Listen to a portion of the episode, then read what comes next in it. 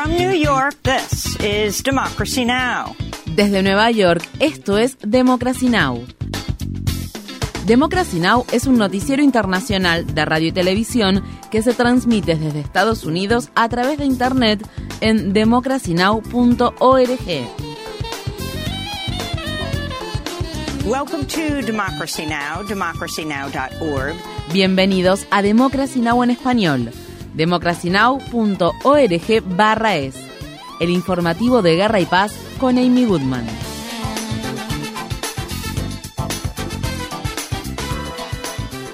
La Organización de las Naciones Unidas advierte que la franja de Gaza está enfrentando una tragedia de proporciones colosales a un mes de que Israel impusiera un asedio total contra dicho territorio palestino y comenzara a bombardearlo de manera ininterrumpida. El lunes, el secretario general de Naciones Unidas, Antonio Guterres, reiteró su llamamiento urgente para que se establezca un alto el fuego inmediato, citando los más de 10.000 palestinos que han muerto a causa de los ataques israelíes, de los cuales más de 4.000 son niños y niñas.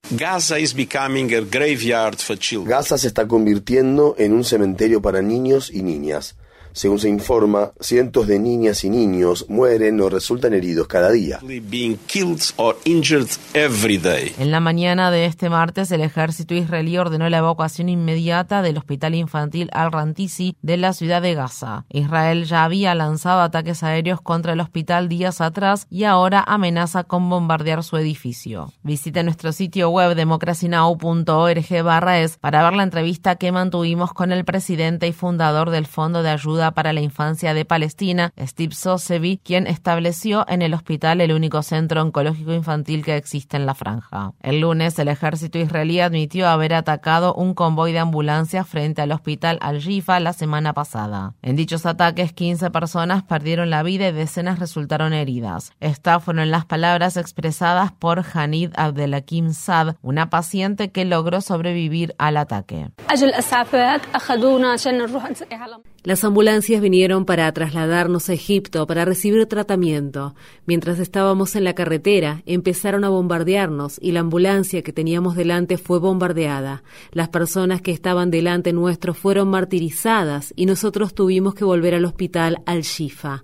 En ese momento perdí el conocimiento y me desperté en el hospital. Los médicos me dijeron que tenía residuos del ataque en la boca y que tenía un 3% de probabilidad de sobrevivir, que estaba muy grave.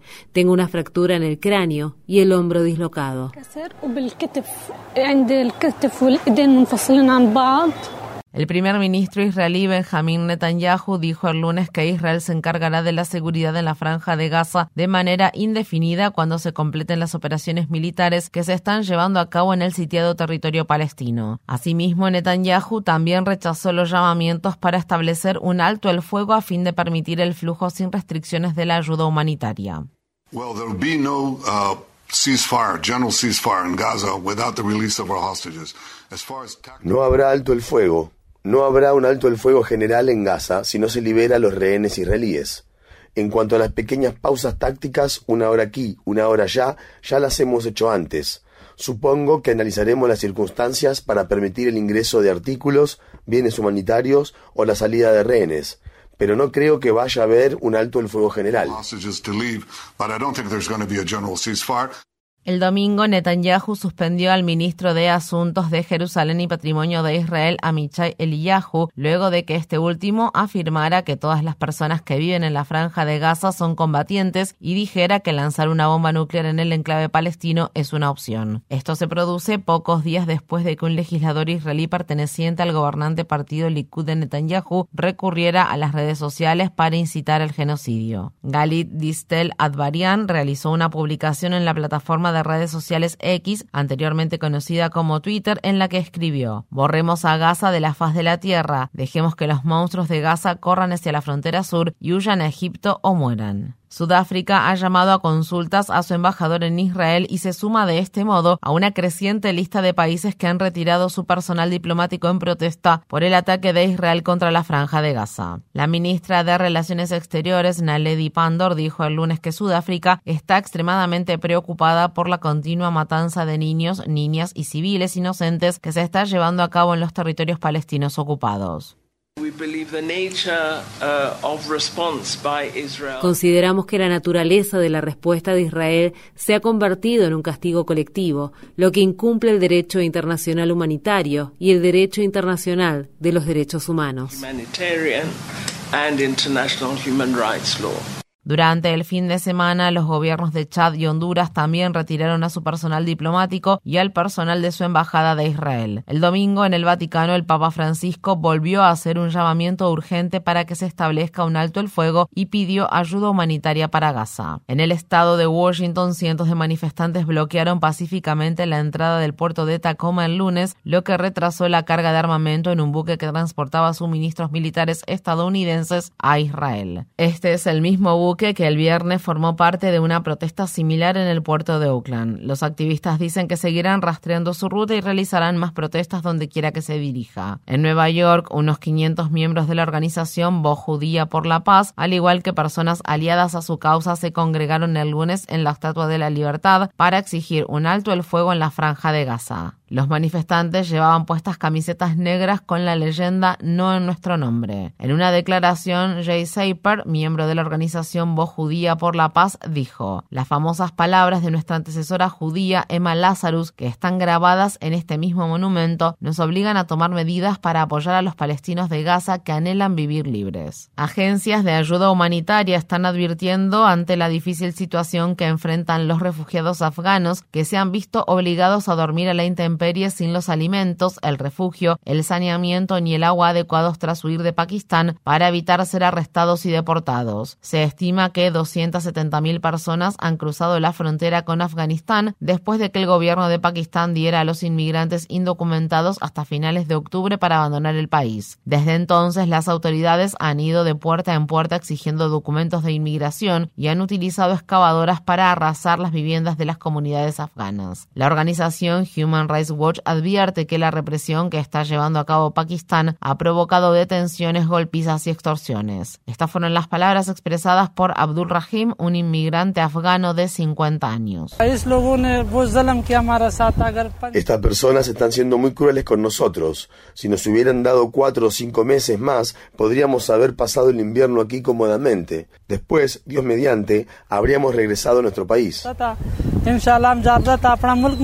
El gobierno de Ucrania afirma que los ataques aéreos que Rusia lanzó contra la ciudad de Odessa, que se encuentra ubicada en las costas del Mar Negro, hirieron a ocho personas, destruyeron reservas de alimentos y dañaron el principal puerto de cereales del país. Asimismo, los ataques también dañaron varias obras de arte del Museo de Bellas Artes de Odessa. El lunes, el presidente ucraniano Volodymyr Zelensky descartó la posibilidad de celebrar elecciones presidenciales en 2024 y dijo que éstas deberían permanecer suspendidas mientras Ucrania se encuentre bajo la ley marcial. Todos entendemos que ahora, en tiempos de guerra, cuando hay muchos desafíos, es absolutamente irresponsable abordar temas relacionados con las elecciones de manera tan frívola. Creo que no es apropiado celebrar elecciones en este momento. Mientras tanto, la cadena NBC News informa que funcionarios estadounidenses y europeos han empezado a hablar puertas adentro con el gobierno de Ucrania sobre posibles negociaciones de paz con Rusia para poner fin a la guerra y sobre lo que Ucrania podría tener que renunciar para llegar a un acuerdo con dicho país. En Estados Unidos, Donald Trump declaró el lunes en una causa civil por fraude que el Estado de Nueva York interpuso contra el expresidente y sus negocios. El juez Arthur Engoron amonestó a Trump en reiteradas ocasiones durante su testimonio por desviarse del tema y arremeter contra el tribunal y la fiscal general de Nueva York, Leticia James, a quien calificó de politiquera. La demanda de 250 millones de dólares que interpuso James acusa a Trump, sus dos hijos mayores, la organización Trump y ejecutivos de la empresa de inflar el valor de sus activos. Si bien el juez ya dictaminó que Trump es responsable de fraude, el juicio determinará cuánto deberá pagar la familia Trump en concepto de daños y perjuicios. Visite democracynow.org barra es para obtener más información sobre el juicio civil por fraude que Trump enfrenta en Nueva York. En el estado de Colorado, otro oficial de policía fue absuelto de los cargos de homicidio por la muerte de Elijah McClain en 2019. La madre de McClain, Janine McClain, lloró cuando el jurado declaró al oficial de la ciudad de Aurora Nathan Goodyear, no culpable de los cargos de homicidio y homicidio involuntario. McLean, un joven negro de 23 años, retornaba caminando a su hogar luego de salir de la tienda de la esquina de su casa cuando fue abordado por los agentes quienes lo derribaron al suelo y lo sujetaron con una maniobra de estrangulamiento. Posteriormente, los paramédicos le inyectaron ketamina, un poderoso sedante. Goodyear fue el oficial que le practicó la maniobra de estrangulamiento a la víctima. Solo uno de los tres agentes involucrados en la muerte de McLean se enfrenta a una pena de prisión tras haber sido declarado en octubre culpable de homicidio por negligencia criminal. Otro agente también fue absuelto en octubre.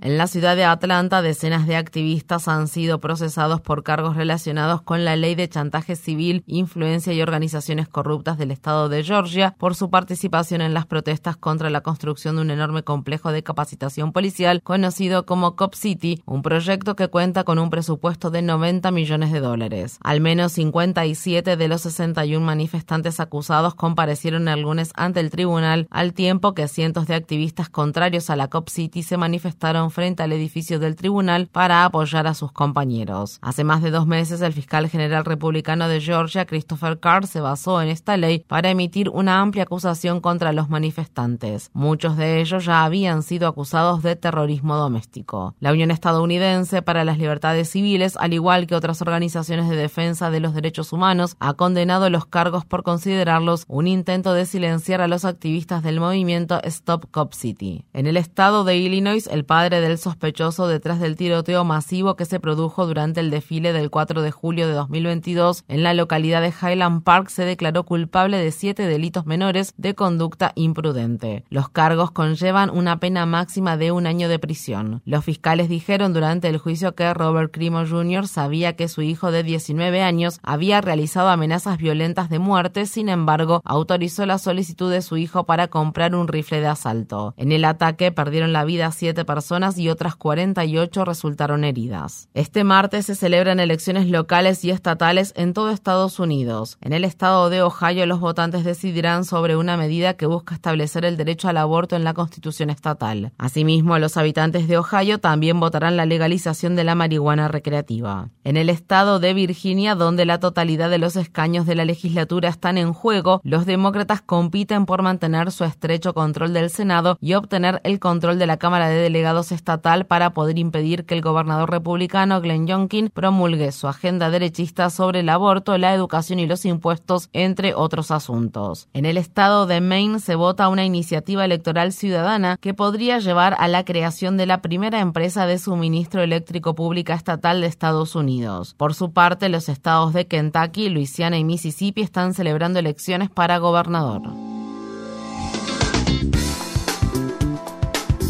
Infórmate bien. Visita nuestra página web democracynow.org/es. Síguenos por las redes sociales de Facebook, Twitter, YouTube y SoundCloud por Democracy Now! es.